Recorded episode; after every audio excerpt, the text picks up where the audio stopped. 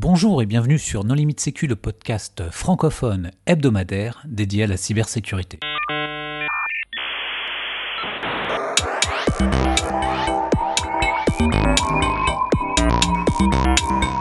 Alors aujourd'hui, un épisode sur la sécurité et le vote électronique. Pour discuter de ce sujet, nous recevons deux invités. Benoît Cibot. Bonjour Benoît. Bonjour. Nous recevons également Xelion avec qui nous avions réalisé un épisode sur la sécurité et les crypto-monnaies. Bonjour Xelion. Bonjour.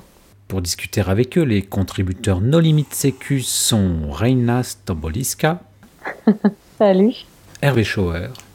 Bonjour. Nicolas Ruff. Bonjour. Et moi-même, Johan Uloa. Alors, avant de commencer, nous sommes partenaires de la conférence Greuac. Nicolas, tu veux bien en dire deux mots? Oui, alors c'est une conférence qui existe depuis 2012 et qui se tient à Grenoble, comme son nom l'indique, euh, sur le campus universitaire. Euh, une journée de conférence entièrement en anglais, plus euh, un CTF la nuit du vendredi soir. Et ça se passera cette année le 17 novembre.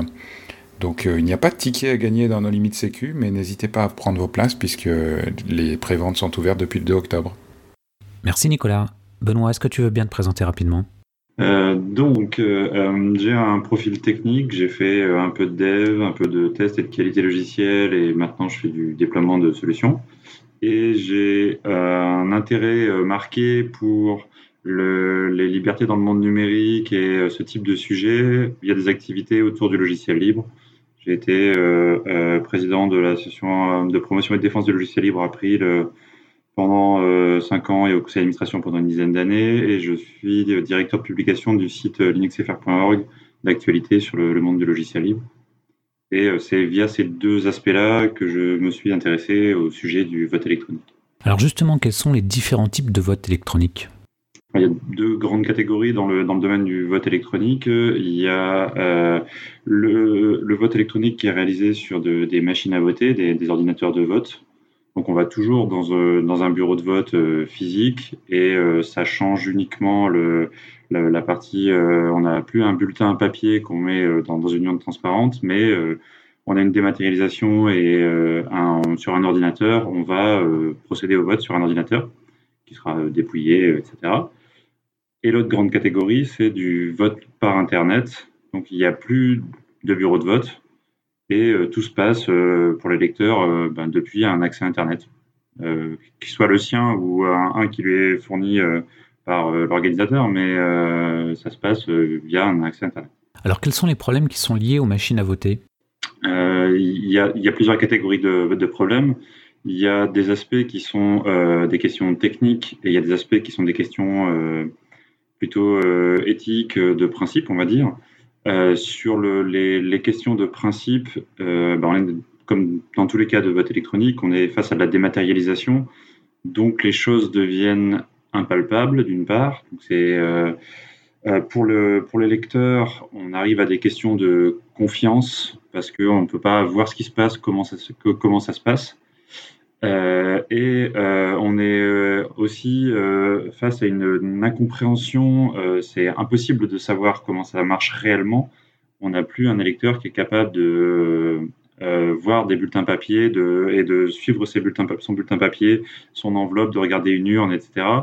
Donc là encore, ça va créer des, des, des, questions de confiance, à quel point il va accepter la sincérité du scrutin et le résultat du scrutin, et à quel point ça change sa perception ou pas de la démocratie.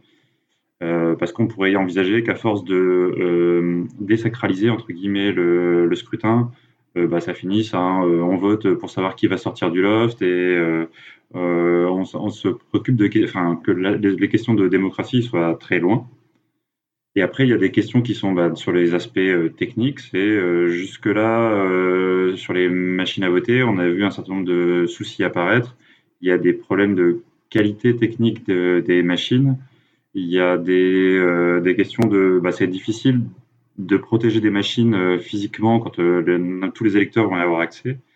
Il y a pas mal de choses différentes sur le, les, les, questions techniques, des choses très compliquées, des choses très simples. Il y a des machines qui savent pas afficher des caractères avec des accents. Il y a des machines qui ont des problèmes pour avoir une horloge qui marche correctement, etc. Donc il y a un certain nombre de problèmes assez variés qui peuvent exister sur le, les, les machines à voter, les ordinateurs de vote. Oui, parce que ce qu'il faut dire, c'est qu'on enregistre cette émission suite à une actualité assez chargée. Euh, d'abord, euh, l'annulation du vote des Français de l'étranger par Internet euh, suite à des problèmes de sécurité, paraît-il. Ensuite, le, village d'Efcon, où de nombreuses machines à voter ont été analysées et, toutes cassées par les, hackers présents à DEFCON. Et ensuite, la publication du, CCC en septembre, qui a analysé la machine à voter utilisée en Allemagne et qui en a conclu que c'était un bon vieux PC sans mise à jour que n'importe qui pouvait pirater avec une clé USB en, 3 minutes dans l'isoloir. Donc l'actualité est assez chargée d'un point de vue faille d'implémentation technique. Alors je viens de voir dans le journal aujourd'hui que le président français a souhaité qu'il y ait un vote électronique inviolable mis en place pour 2022. Donc j'attends de voir euh, où va se trouver l'inviolabilité. Non, non, mais il, ne dit pas inviolable. effectivement, il met au défi les gens de la sécurité de revenir sur leur position de, cette année, position dont il y a matière très largement à débattre.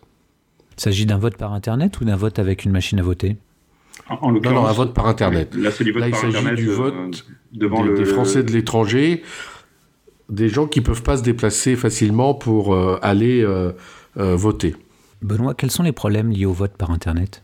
Alors, euh, il y a un certain nombre de. Les, questions euh, éthiques sont euh, aussi présentes. On retrouve les mêmes, exacerbées par le, fait qu'on sort d'un cadre officiel et de ce que appelle le, un peu le, sacre républicain, entre guillemets, encore plus que dans le cadre des, des machines à voter. Il n'y a plus non plus de rassemblement et de contact entre les, différents électeurs. Ils peuvent être complètement isolés, séparés dans ces cadres-là.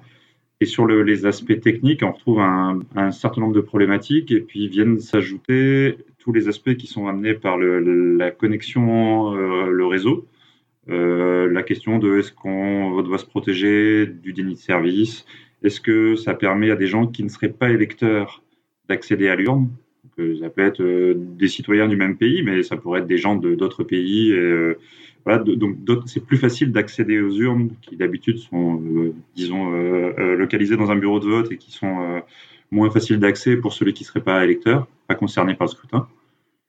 Et puis il y a la question de est-ce que c'est pas plus facile de vendre son vote, puisque c'est plus facile de montrer pour qui on vote, c'est plus facile de faire pression sur l'électeur si on est derrière lui au moment où il vote. Euh, ou d'avoir le père de famille ou euh, en tout cas euh, le, dominant de la famille ou du coin qui va pouvoir indiquer ce qu'il faut voter. Il y a des questions bah, de technique, à quel point ça sera. Est-ce qu'il y a des contraintes particulières, comme c'était le cas précédemment pour le vote des Français de l'étranger, où il fallait une version particulière de Java installée, etc. Et donc tout le monde n'avait pas forcément les, les bons logiciels ou la bonne connexion pour pouvoir participer. Donc ça, amène Il faut, rappeler, faut rappeler aux auditeurs que ça, c'était 2012 euh, et 2013. Hein. Oui. Et donc la, façon, la façon technique dont c'est fait peut euh, exclure plus ou moins un certain nombre d'électeurs. Un peu comme euh, c'est valable pour le scrutin papier, on peut avoir voilà, les, gens qui sont concernés par l'illettrisme, ils ont plus de mal à voter que, que les autres. Donc on peut se retrouver dans ces conditions-là sur les aspects du numérique où les gens les moins à l'aise avec le numérique vont avoir forcément plus de mal à procéder à du vote par Internet. Est-ce que l'authentification est un problème? Euh, c'est pas forcément un problème technique de la réaliser, mais ça pose un certain nombre de problèmes de euh, d'acheminer les éléments d'identification et d'authentification et d'avoir les euh, de trouver les bons canaux et d'avoir des canaux fiables pour que euh, chaque électeur reçoive dans les délais et de manière fiable euh, ces, identifiants qui vont lui permettre de voter euh, à chaque tour de l'élection, s'il y a plusieurs tours, en tout cas de participer aux différents scrutins. Parce que euh, l'acheminement va se faire soit au consulat, soit, donc, soit en se rendant physiquement quelque part, ce qui va être compliqué, soit via des moyens postaux, ce qui va être lent ou peu fiable dans certains pays, soit via des SMS euh, et autres, euh, ce qui peut poser des problèmes aussi, soit par, euh, voilà, soit par courrier électronique. En général, via une combinaison de ces moyens-là. Et bah, il peut, ça ne devient pas magiquement facile parce que ça se fait par Internet. Parce que le projet de carte d'identité électronique français a été plus ou moins remis au calendrier grec. Alors que dans les pays qui pratiquent, euh, comme l'Estonie ou la Belgique, euh, enfin la Belgique, je crois pas qu'ils fassent de vote en ligne avec la carte, euh, mais l'Estonie, ils votent en ligne avec leur carte d'identité électronique, qui, est une carte à puce. Donc là, il n'y a pas de problème d'authentification à distance, du, au moins de la présence de la carte. Ça identifie pas l'usager, mais au moins la présence de la carte. Mais dans les, différents, dans les différents scrutins par Internet qui existent, que ce soit du scrutin institutionnel ou du scrutin non institutionnel, on s'arrange pour acheminer les éléments nécessaires euh, en général par deux canaux différents et euh, on y arrive relativement bien. C'est dans le cadre dans, dans, le cadre des Français à l'étranger, c'est vraiment la dispersion des électeurs et les conditions qui peuvent être très variables euh, d'un pays à l'autre qui rendent les choses encore un petit peu plus complexes. Est-ce qu'on a fait le tour des différentes problématiques qu'on peut retrouver à la fois sur le vote électronique et le vote par Internet? Oui, Juste une petite question, parce qu'on sait que là, on parle essentiellement des scrutins législatifs et euh, d'un mode de scrutin particulier. Euh, mais je sais par exemple que dans la communauté des Bianes, il y a aussi du vote, euh, on va dire, par ordinateur et par Internet. mais là, le, mode de scrutin est différent et les modalités aussi de scrutin sont différentes. Est-ce que, est-ce que vous, tu peux en parler, Benoît, ou quelqu'un d'autre est un peu au courant eh ben c'est, enfin, dans le cadre des scrutins institutionnels, il y a toutes les contraintes du code électoral qui s'appliquent. Donc la, la, manière de voter est codifiée. On va savoir si c'est à un tour ou à deux tours et euh, si c'est un, scrutin euh, majoritaire à la proportionnelle, etc.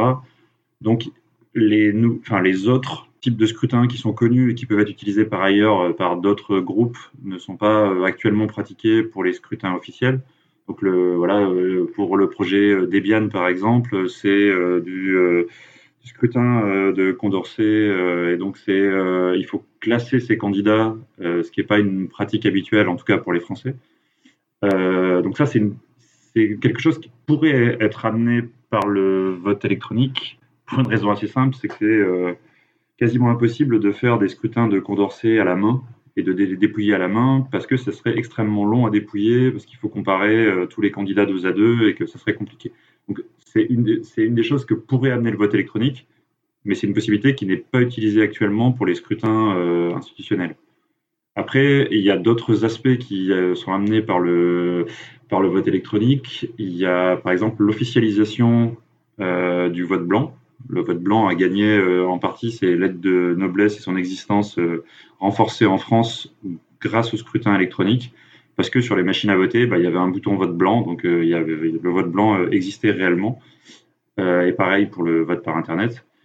Et en principe, il n'y a plus de vote nul dans les scrutins électroniques parce que si la technique est bien faite, ce qui n'a pas toujours été le cas, euh, il n'est pas possible de mettre deux bulletins différents, euh, de voter, euh, de donner une information contradictoire, de voter pour un candidat qui n'existerait pas, etc. Donc normalement, il n'y a pas de vote nul dans ce cadre-là. Donc voilà dans les, types de modifications qui peuvent être amenées par le, vote électronique. Et j'en oublie une importante, ce serait la possibilité de voter beaucoup plus souvent. Ça s'appliquerait donc ça s'appliquerait par exemple plus à la, Suisse que la France, par exemple mais euh, il n'y a pas non plus jusqu'ici de volonté d'avoir des votes euh, euh, beaucoup plus réguliers pour les scrutins institutionnels. je crois que les deux problèmes majeurs pour le vote en ligne, c'est la disponibilité. donc, si tu as payé tes impôts à l'époque où il y avait encore l'appelette Java, tu sais que la veille au soir, tout le monde se connecte et, que le, serveur ne répond pas. Et les Australiens ont essayé de faire aussi leur euh, recensement de la population par Internet. Tout le monde devait se connecter le même jour et le, serveur ne répondait pas non plus. Bon, il y a eu le cas aussi aux États-Unis euh, quand le Obamacare a été mis en place, tout le monde devait s'enregistrer sur le site web et il a explosé les premiers jours, il n'était pas disponible. enfin, il y a des contre-exemples où on sait gérer la charge. Hein. Oui, mais tous les exemples de gouvernements qui ont mis en place euh, des serveurs, on va dire avec toutes les contraintes de sécurité, de machin, etc., Et le jour où ils ouvrent au public et ils reçoivent... ils n'avaient ils avaient pas sous-traité au bon prestataire, oui, ça pose aussi le problème de sous-traiter euh, quand même des trucs, euh, des trucs. Non mais attendez, il y a des prestataires qui font que ça toute l'année. Ils font que du vote par internet toute l'année. Au bout d'un moment, ça finit par fonctionner. si on hein. parle de scrutin législatif ou des choses comme ça, à un moment donné, il faut aussi arrêter de filer euh, tout plein de trucs à plein de prestataires. Là, pour le vote par Internet euh, des Français à l'étranger, c'était et c'est toujours un prestataire espagnol. À un moment donné, soit ça, ça arrête de nous saouler avec les histoires de souveraineté, soit... Euh, et, ça, ben, ça te pose un problème qu'il soit espagnol Il est européen quand même. Bah, je sais pas, j'ai comme un petit souci avec les questions de souveraineté. Bah, au moins, il est habitué à le faire, lui.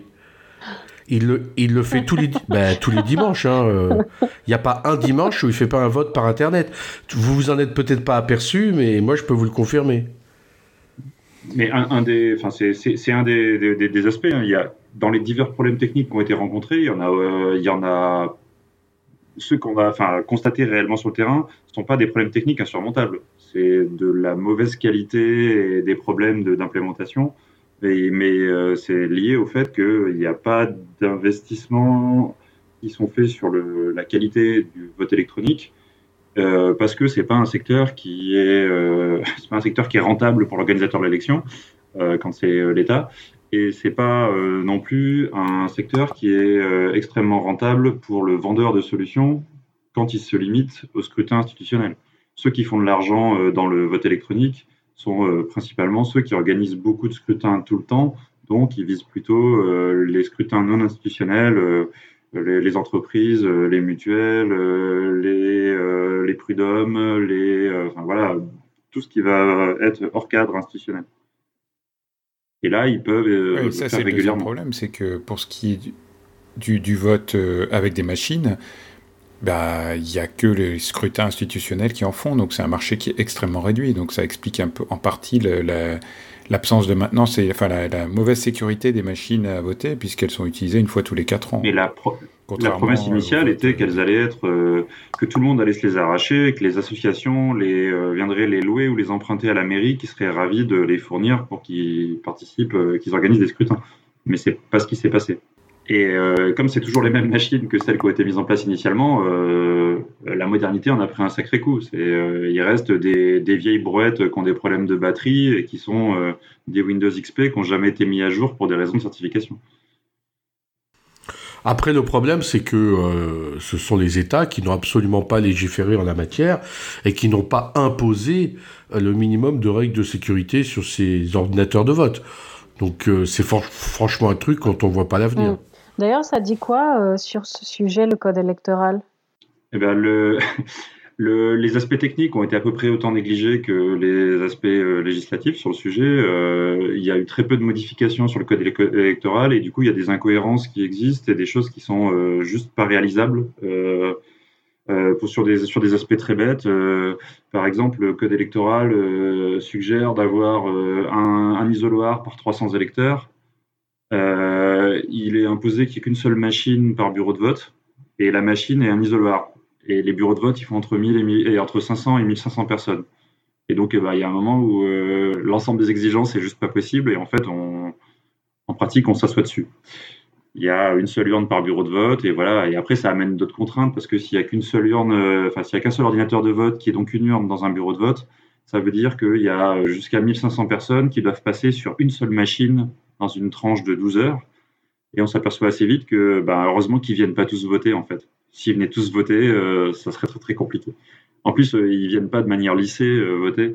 Euh, et donc, voilà, il y a des choses qui sont, enfin, qui sont pas, qui, sont juste pas possibles parce que ça n'a pas été prévu correctement et que les choses ont été faites un peu trop, un peu trop rapidement. Ceci dit, le code électoral n'a pas été modifié pour ça depuis la mise en place. Là, il est question de, il est question de, d'y procéder euh, dans les dernières déclarations euh, présidentielles. Était de, justement de dire que euh, le, moratoire qui avait été un peu posé sur le, les ordinateurs de vote en France allait finalement être renforcé pour arriver à une interdiction. Et du coup, on peut supposer que ça amènerait à du nettoyage dans le code électoral en même temps. Mais pour le moment, ça reste purement spéculatif. Il y a seulement, entre guillemets, une, un discours présidentiel.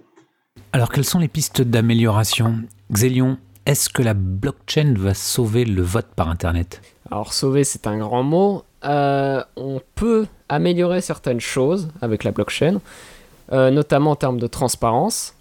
Il y a plusieurs plateformes euh, qui travaillent sur, sur ce domaine-là. Il y a par exemple la plateforme Boulet, qui veut créer un système sur la plateforme Ethereum afin de faire en sorte que un organisme, un gouvernement ou même une entreprise puisse créer un vote en interne euh, qui, est géré sur, blockchain, donc enfin, en tout cas dont les votes sont, gérés sur blockchain. Donc l'avantage en fait de manière générale de ce système-là, c'est que étant donné que tout est timestampé sur une blockchain, euh, on a une grosse transparence pour savoir combien il y a eu de votes, euh, à quelle heure, etc. Et c'est très difficile de détecter la moindre attaque en fait, la moindre tentative de manipulation. la moindre personne de toute façon qui tente d'attaquer le, contrat qui gère le, le, vote peut être très facilement détectée. En fait, le principal problème de la blockchain, c'est plus au niveau de l'authentification, parce que c'est un problème qu'elle ne résout pas, en tout cas pas pour le moment. Et que par exemple, euh, pour un gouvernement, si jamais euh, il veut faire un vote sur blockchain, il est obligé à un moment donné, en fait, d'enregistrer au préalable ces personnes-là sur la blockchain, en leur donnant une, clé privée, ou alors que l'utilisateur crée sa clé privée et donne sa clé publique au gouvernement. Le problème, c'est que ça, c'est très compliqué, euh, pour l'utilisateur standard et surtout c'est très facilement manipulable. Euh, voilà, c'est le problème d'authentification. Il y a quand même un côté paradoxal parce que avec la blockchain tout est transparent, donc on serait susceptible de savoir qui a voté pour qui. Une des solutions qui existent, c'est le Zero Knowledge Proof. Donc c'est un protocole qui permet en fait de, de faire un, calcul ou un traitement et en fait de prouver qu'on a effectué ce calcul euh, et ce traitement sans avoir forcément à montrer soit le résultat, ou même le calcul lui-même en fait. Ça permet de prouver que quelque chose existe ou quelque chose a été effectué sans le dévoiler. Il y a certaines crypto-monnaies qui utilisent ça, non? Voilà, donc Zcash s'en sert pour, euh, pour l'anonymat notamment, euh, puisqu'effectivement il permet de prouver qu'il y a eu certaines transactions, et il permet de prouver la légitimité de ces transactions, sans avoir à montrer euh, la valeur ou de quelle adresse vers quelle adresse cette transaction circule. Il n'y a pas un problème fondamental avec ces histoires de blockchain, parce que soit la machine, euh, elle fonctionne localement et à ce moment-là, il n'y a pas de blockchain, chaque machine est indépendante. Soit toutes les machines sont interconnectées entre elles euh, avec un réseau type Internet. Donc là, il peut y avoir une blockchain, mais par contre, il y a une dépendance critique à la disponibilité du réseau. Euh, bah, le problème, oui, c'est que c'est comme le vote par Internet. C'est quoi qu'il arrive, on est obligé d'avoir un accès à Internet pour pouvoir voter. Alors après, par contre, ce qu'on peut faire, c'est qu'on peut préparer le vote à l'avance sur son ordinateur ou sur une machine, en fait, et, euh, et ensuite euh, récupérer ces informations-là et le, déployer après sur le réseau. Donc c'est-à-dire qu'on c'est comme un chèque en fait. On peut prévoir, on peut prévoir à l'avance le vote, notre vote, et ensuite euh, le déposer plus tard sur le réseau, sachant qu'on n'est pas obligé de le déposer sur le même ordinateur. Oui, et puis un accès Internet, c'est devenu extrêmement banal. pas vraiment, hein. tu sais, il y a des endroits où c'est assez dur d'avoir une liaison fiable et stable jamais à l'abri d'une upgrade de firmware sur ton boîtier de connexion Internet qui va te le faire rebooter pendant des heures.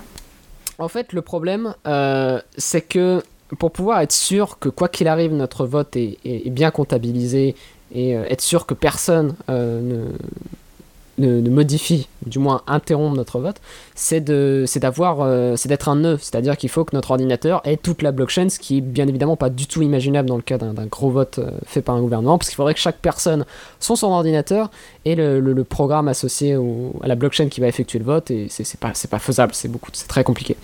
Donc une des solutions du coup, c'est de se servir de notre distant, mais du coup, ça veut dire qu'on se sert au final d'un serveur central. Et si jamais il y a une attaque sur ce serveur central, alors il ne peut pas modifier les votes, il ne peut pas créer des votes artificiels ou modifier la valeur d'un certain vote. Par contre, il peut décider de bloquer des votes, c'est-à-dire faire en sorte que euh, tel vote euh, finalement ne passe pas ou ce genre de choses. Mais en même temps, étant donné que les blockchains sont transparentes, à partir du moment où quelqu'un fait un vote, il peut vérifier si ce vote a bien été pris en compte en se connectant sur un autre serveur ou autre qui, est connecté à, la blockchain. Voilà. Il peut le vérifier lui-même. Benoît, tu voulais réagir sur la problématique de disponibilité? La problématique de disponibilité là sur les bureaux de vote, elle est, euh, c'est une problématique qu'on retrouve dans les différents types de scrutins. Euh, c'est surtout la, durée de l'indisponibilité qui va jouer. Si, euh, si le vote était perturbé pendant une heure pour une, coupure d'un accès Internet pendant une heure, ça pourrait très bien être accepté par le, le, gendarme qui contrôle l'élection, quelle que soit l'autorité en question sur un type de l'élection. De même que s'il y a, je sais pas, s'il y a une alerte incendie dans une école qui sert de bureau de vote ou s'il y a un bureau de vote qui est, je sais pas, qui brûle et qu'on doit déplacer l'urne et la mettre dans, la, dans, dans le bâtiment d'à côté, ça sera fait aussi. donc, tant que les indispos restent sur des temps raisonnables, je vois pas en quoi ça poserait problème. Les, les, problématiques vont être plutôt sur euh, est-ce qu'on a euh, une perturbation euh, majeure de l'accès à Internet dans le pays ou dans la zone où sont les électeurs, si c'est la diaspora française par exemple, quelque part, ou est-ce qu'on va avoir une indispo sur un, autre, soit sur du côté serveur, soit du côté des ordinateurs clients pour une raison ou pour une autre? Parce que blockchain ou pas, on aura toujours la même problématique de on peut avoir des on peut avoir des pressions ou des problèmes au niveau de l'électeur, au niveau de son terminal de vote. Et là, il va falloir penser au fait que euh, plus on fera du vote par Internet, plus le terminal, ça sera euh, soit un ordi, soit un téléphone, c'est un ordi, soit une tablette, etc. Mais ça, il y aura beaucoup plus de diversité. Et euh, après, il y a la partie Internet et la partie côté, côté serveur, que les serveurs soient euh, centralisé comme c'est le cas actuellement ou qu'il y en ait plein répartis je ne sais comment le contrôle de je ne sais pas qui ou de plein d'autorités différentes. Après, tout, va, dépendre des critères qui vont être choisis. et pourquoi est-ce qu'on fait du vote par Internet et quelles sont les conditions qui sont jugées acceptables pour le, faire par le corps électoral? Alors si on faisait un peu de prospective, comment vous voyez les choses évoluer dans les années à venir en ce qui concerne le vote par Internet? Sur la partie, euh, euh, non institutionnelle, euh, c'est bien parti pour, continuer à croître et la plupart des entreprises en sont friandes. Il y a beaucoup d'endroits où c'est utilisé pour les associations, partout, partout en gros où on juge que c'est pas totalement critique ou que c'est des enjeux disons de faible importance. Et même à des endroits où les enjeux sont des enjeux importants, euh, on se rappellera, il y a une dizaine d'années, c'était le, le, conseil d'administration de je ne sais plus quelle grande boîte qui s'était fait attaquer son système de, de, scrutin pendant son conseil général, son conseil d'administration. Et il y, avait eu de la fraude dans ce cadre-là parce que c'était des, des boîtiers électroniques. Attention, attention. Là, là nous parlons d'un troisième système de vote qui n'a pas été cité. Il s'agit ni de vote par Internet, ni d'ordinateur de vote. Il s'agit des systèmes de vote dans une grande salle où chacun a un petit clavier à quelques touches. Je propose d'en faire une autre émission. Et donc le, après, dans le cadre de, pour les aspects euh, scrutin institutionnel, euh, pour le moment, euh, il n'y a pas eu d'annonce particulière et il n'y a pas d'impression qui, enfin, rien qui laisse supposer que ça pourrait être fait pour la, France métropolitaine ou même pour le, d'ailleurs, en dehors de la diaspora française. Par contre, la, problématique de, la diaspora et les contraintes qui lui sont propres font que euh, ça risque d'être une des solutions qui va continuer à être utilisée indépendamment des problèmes qu'il peut y avoir parce que, à défaut d'être une solution parfaite, euh, c'est pas le pire des choix non plus. Donc euh, c'est euh, ça, va dépendre. Il y a clairement plus d'avenir pour le vote par Internet qu'il y en a pour le, vote par machine à voter, par ordinateur de vote. Visiblement, on atteint le, la fin, on arrive à l'acte de décès des, ordinateurs de vote. Euh, dans le domaine de la, de la blockchain, euh, on est encore loin de tout ce qui est vote pour le grand public. Par contre, on commence à avoir des, plateformes de gouvernance comme Aragon qui permettent euh, de pouvoir gérer des, des, des, organisations et qui incluent notamment des, fonctions de vote. Donc ça, il y a pas mal de, startups sur la blockchain qui sont intéressés à utiliser ce, genre de système parce que ça permet d'avoir directement un système géré par blockchain où on peut euh, gérer euh, les parts euh, d'une entreprise, on peut gérer les rôles de chacun, la moindre, le moindre transfert monétaire au sein de l'entreprise, et également les votes. Sachant que c'est beaucoup plus facile à intégrer déjà dans un premier temps à l'intérieur des entreprises qu'à grande échelle pour le, pour le grand public. C'était déjà ce qui a tiré les, c'est déjà ce qui avait tiré les solutions de les logiciels, en particulier les logiciels libres de vote électronique à l'époque. C'était euh, les coopératives euh, qui les développaient notamment pour leurs propres besoins euh, internes. J'ai une question qu'on n'a pas abordée et qui peut, enfin, qui techniquement semble intéressante, mais dont on n'entend pas beaucoup parler. Le chiffrement homomorphe.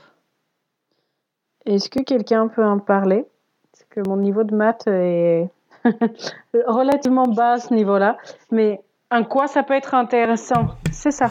Non, en quoi ça peut être surtout, pertinent, en fait? Surtout, en, quoi ça peut aider au vote, voilà, au vote par Internet? Bah, ça permet de faire l'édition. Euh, globalement, euh, ça permet, euh, enfin, pour la partie qui intéresserait, j'imagine, la partie vote électronique, ça permet d'additionner, d'additionner des bulletins sans savoir quelle est la nature de chaque bulletin et d'obtenir le, de pouvoir annoncer le résultat sans connaître la nature de chacun des bulletins. Donc c'est dans ce, dans, dans ce cadre-là que ça me semble intéressant pour la partie euh, euh, vote électronique.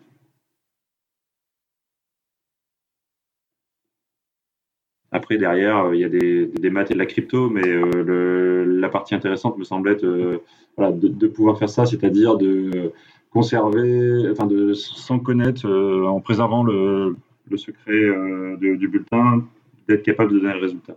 Et surtout, ça veut dire que chacun peut vérifier que son bulletin est là, enfin, que l'enveloppe de son bulletin est là, euh, sans que personne ne puisse regarder ce qu'il y a dans l'enveloppe. Dans Donc, si on, si on compare par rapport à ce que tu disais tout à l'heure, euh, la seule chose qui reste, la seule condition, on va dire, qui reste non satisfaite, c'est le fait de pouvoir l'expliquer à tout le monde. Oui, puis, le chiffrement moment Mais toutes les questions. Voilà, parce que bon, je me dis que c'est quand même pas complètement bête et euh, demander la lune que, en fait, si on considère que le vote, euh, je parle de scrutin euh, institutionnel, si on considère que c'est un exercice de, de civique, c'est quand même la moindre des choses, des choses c'est quand même que chacun sache ce qui se passe quand la personne fait justement euh, fait acte de, de, ses droits civiques. Donc, euh, dans, en ce sens-là, l'explicabilité de la chose, de, de, du scrutin, me paraît quand même, de, fin, du mode de scrutin me paraît quand même euh, essentiel. Oui, mais cette, cette partie-là est inhérente au vote électronique, c'est-à-dire qu'une fois qu'on décide, pour des bonnes ou des mauvaises raisons, mais une fois qu'on décide de faire du vote électronique, cette partie-là, elle est perdue. Et euh, l'aspect euh, euh, je vais déléguer ma confiance à des gens, elle est forcément présente. Les gens vont être l'organisateur de l'élection, le fabricant de la solution, les gens chargés du contrôle, voilà, mais je vais forcément déléguer ma confiance, contrairement à la situation des, des, bulletins papier où je pouvais espérer tout faire moi-même. Après, voilà, donc c'est une évolution et c'est important c'est important parce que c'est indispensable pour faire du vote électronique et c'est aussi important parce que euh, si c'est fait sans que le corps électoral s'en rende compte ou sans qu'il qu le comprenne euh, ou qu'il l'accepte, euh, bah justement, il va y avoir une, perte de confiance dans le, le, résultat de l'élection et dans le, la, capacité à, à s'exprimer pour le corps électoral. Donc, c'est, ça fait partie des, des, des, choses qui devront être acceptées par le corps électoral concerné. Très bien, on a fait le tour Je pense, oui. Bon, eh bien, euh, Benoît Xélion, un grand merci pour votre euh, participation. Merci pour l'invitation. Chers auditeurs, nous espérons que cet épisode vous aura intéressé et nous vous donnons rendez-vous la semaine prochaine pour un nouveau podcast. Salut Au revoir. Au revoir. Au revoir.